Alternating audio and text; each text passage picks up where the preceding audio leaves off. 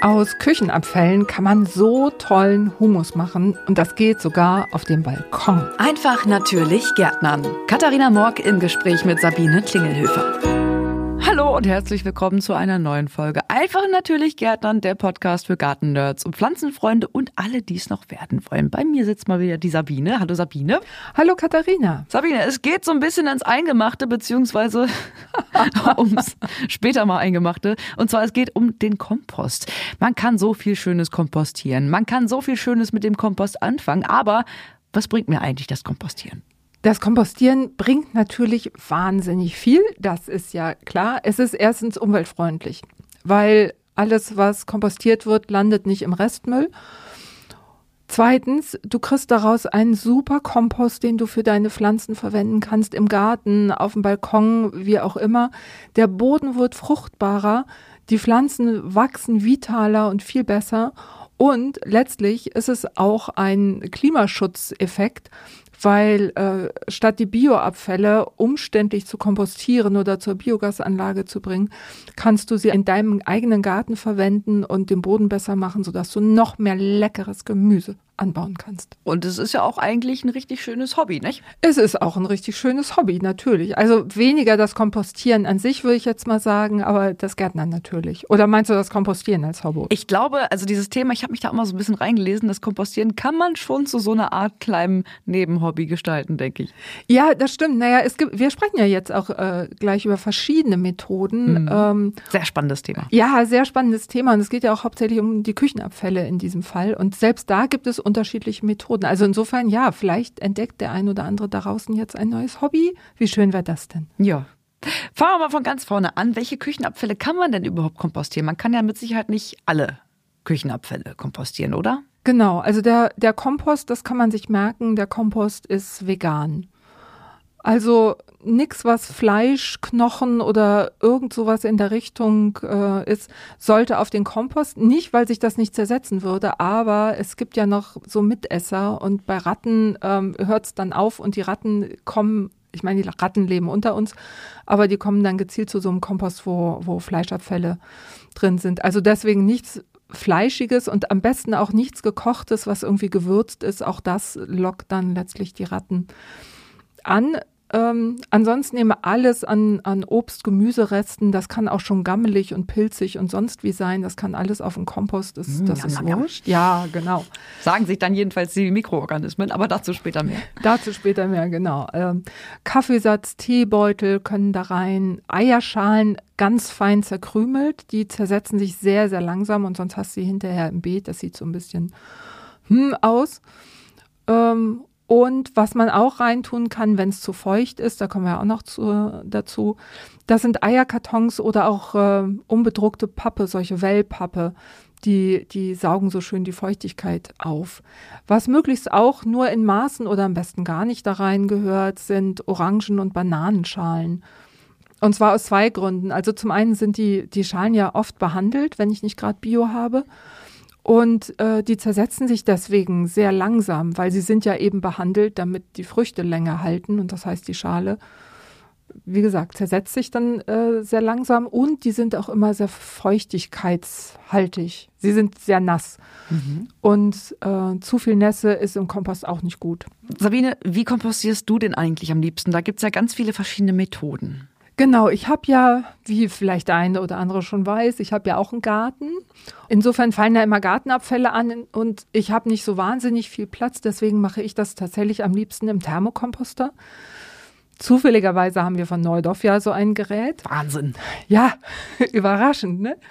Aber ich finde den wirklich super. Der ist ähm, aus Kunststoff doppelwandig isoliert und hält insofern auch die Wärme gut. Und Wärme ist für die Zersetzung einfach wunderbar, weil je wärmer es ist, umso schneller zersetzen sich die Abfälle.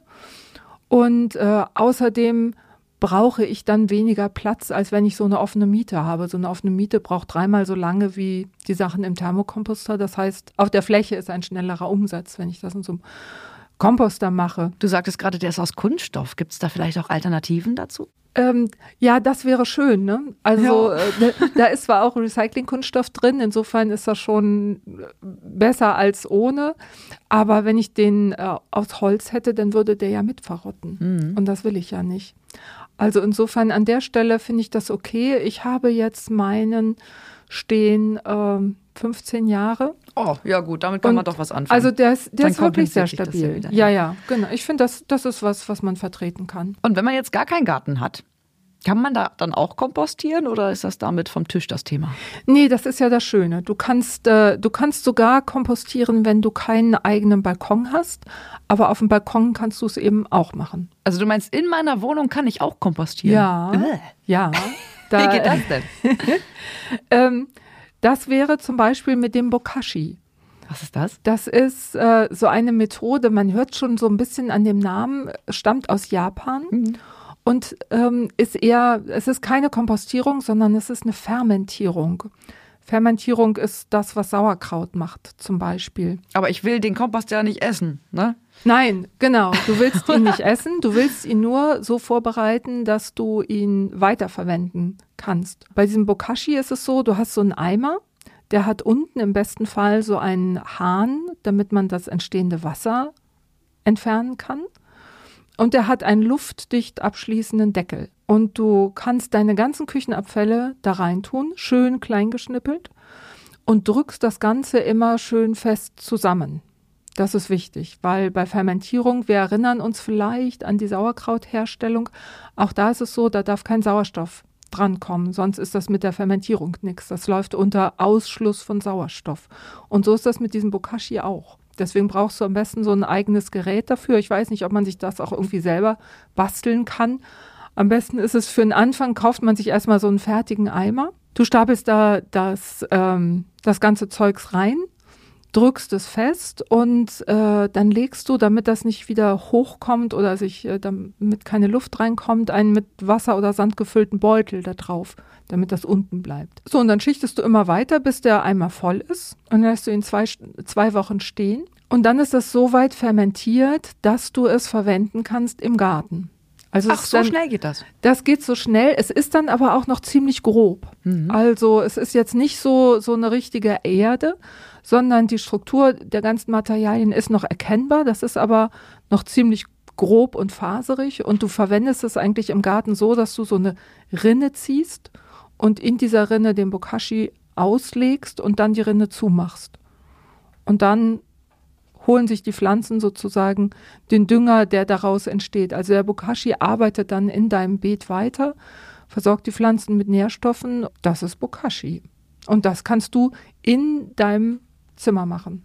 Sabine, gibt es denn noch weitere Methoden, die man äh, drin äh, oder beziehungsweise auf dem Balkon benutzen könnte, wenn man jetzt keinen Garten hat?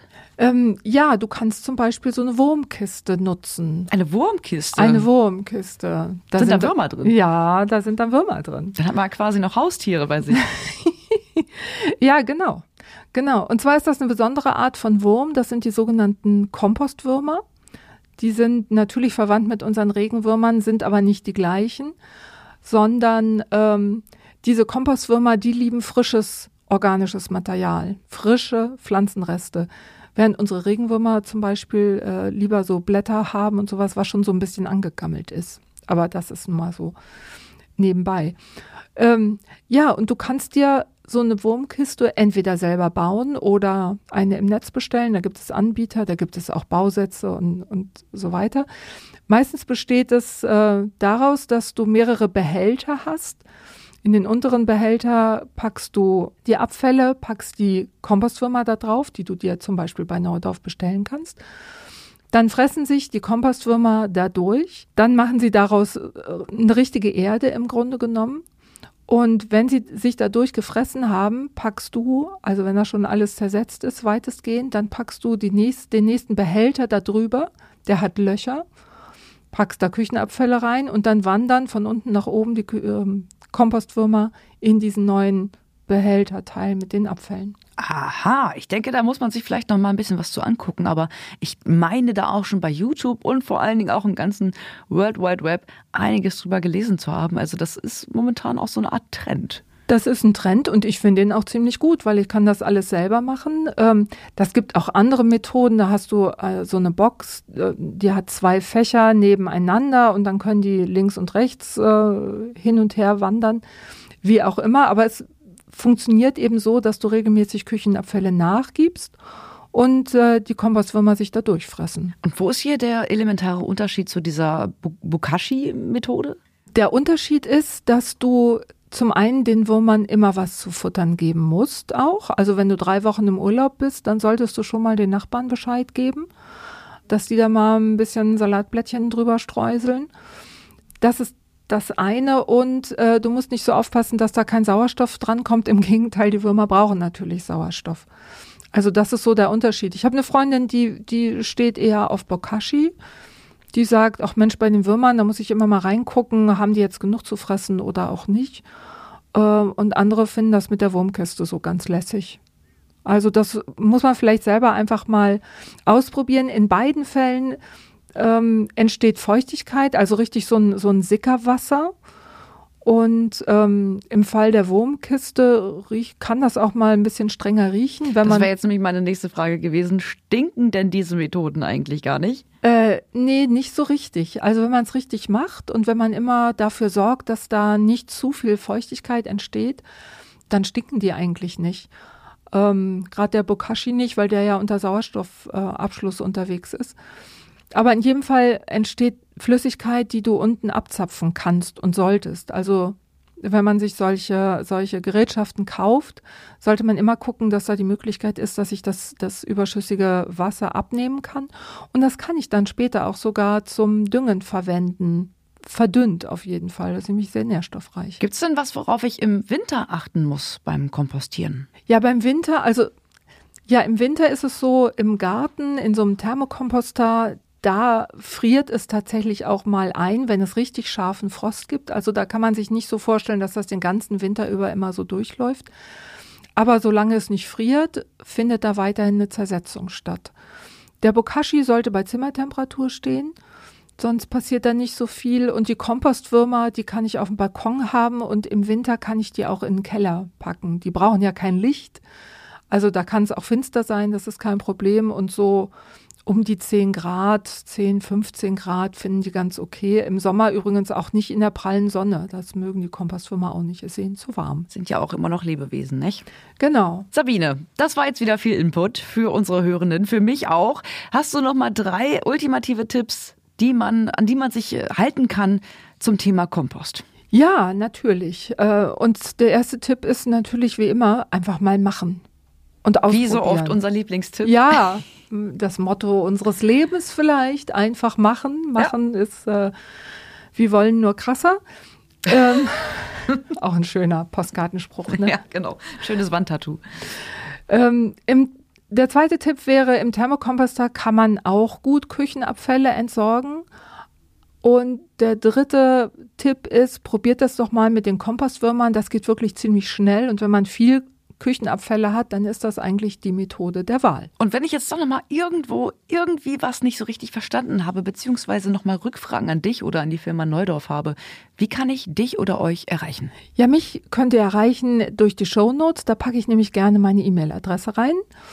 Dann haben wir auf neudorf.de auch Kontaktmöglichkeiten. Wir haben da auch ein Forum, das ist auch immer ganz spaßig, da reinzugucken, die Fragen der Community sich durchzulesen und vor allen Dingen unsere Antworten. Und zum Schluss natürlich über Facebook und Insta direkt Nachrichten schicken. Antworten wir auch gerne drauf. Und wir freuen uns natürlich auch immer über Kritik und über Lob. Wenn ihr da ein bisschen Zeit habt, dann einfach mal raus damit. Genau. Gut, dann war es das jetzt auch schon wieder zu diesem Thema. Wir sind gespannt auf die nächsten Themen, die du uns mitgebracht hast, Sabine. Was auch immer es sein wird. Ich weiß es noch nicht. Aber es wird wieder spannend. Schauen wir mal, dann sehen wir schon. Bis zum nächsten Mal. Tschüss. Das war der Podcast Einfach natürlich Gärtnern mit Katharina Morg und Sabine Klingelhöfer. Mehr zum Thema gibt's auf neudorf.de.